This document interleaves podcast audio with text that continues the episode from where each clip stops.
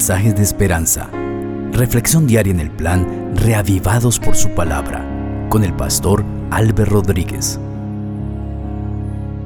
La gracia del Señor Jesucristo sea contigo.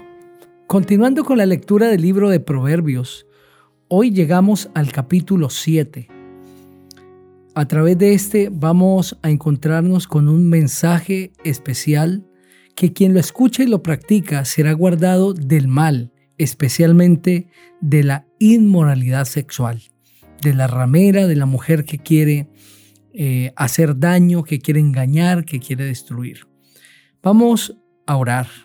Querido Padre Celestial, muchas gracias te damos porque al estudiar tu palabra tenemos la seguridad de la dirección del Espíritu Santo. Acompáñanos, Señor, dirígenos en la lectura de tu palabra, impresionanos a través de cada texto, que cada persona que lo escucha, Señor, pueda de manera muy especial oír tu voz, sentir tu presencia, ver cómo la verdad de tu palabra se presenta de manera clara delante suyo. En el precioso nombre del Señor Jesús. Amén. El capítulo 7 dice así, Hijo mío, guarda mis razones y atesora para ti mis mandamientos. Guarda mis mandamientos y vivirás, y guarda mi enseñanza como a la niña de tus ojos. Átalos a tus dedos, escríbelos en la tabla de tu corazón. Di a la sabiduría, tú eres mi hermana y llama parienta a la inteligencia para que te guarden de la mujer ajena, de la extraña que suaviza sus palabras. Miraba yo por la ventana de mi casa, a través de mi celosía. Cuando vi entre los ingenuos, observé entre los jóvenes a un joven falto de sensatez. Pasaba él por la calle junto a la esquina e iba camino a la casa de ella. Al atardecer, cuando ya oscurecía y caía la oscuridad y las tinieblas de la noche. En esto una mujer le sale al encuentro, con atavío de ramera y astucia en el corazón. Alborotadora y pendenciera, sus pies no pueden estar en casa. Unas veces está en la calle, otras veces en las plazas, al acecho en todas las esquinas. Se asió de él y lo besó. Con semblante descarado le dijo, Sacrificio de paz había prometido y hoy he cumplido mis votos. Por eso he salido a encontrarte, buscando con ansia tu rostro y te he hallado. He adornado mi cama con colchas recamadas con lino de Egipto. He perfumado mi lecho con mirra, aloes y canela.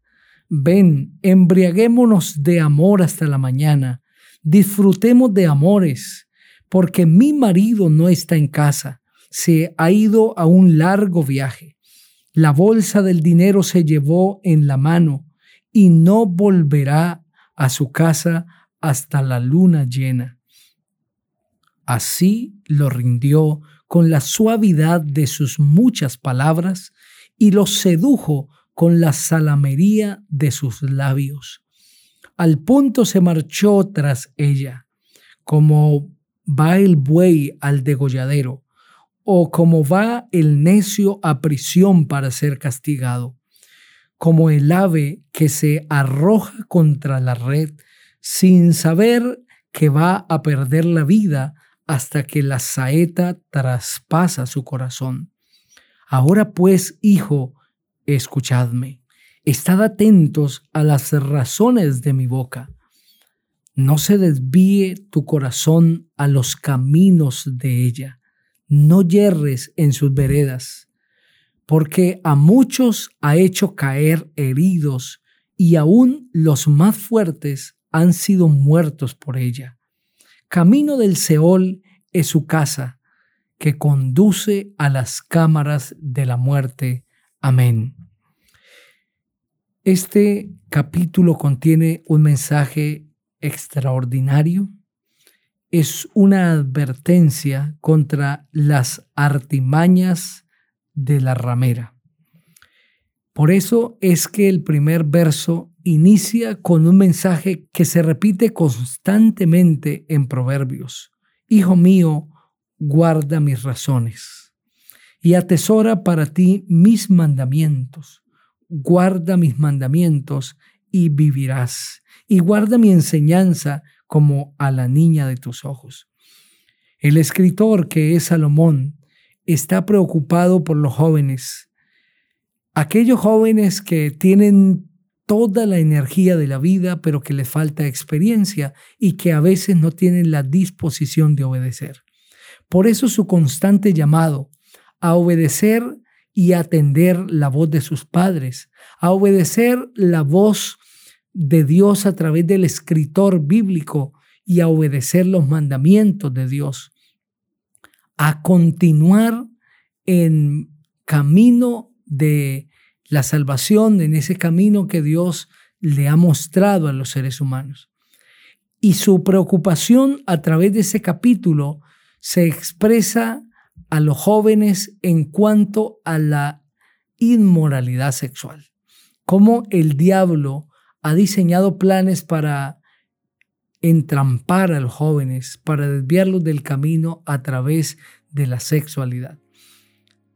Y la experiencia que está contando el escritor sobre el encuentro de una seductora mujer y un joven sin experiencia, mientras él describe que está viendo esta escena a través de la celosía de su casa, a través de la ventana de su casa, describe la experiencia de muchos seres humanos que hoy se dejan llevar por las pasiones, se dejan llevar por la atracción, por lo que sus ojos ven y dan rienda suelta a sus deseos y eligen de manera caprichosa a personas que no les pertenecen.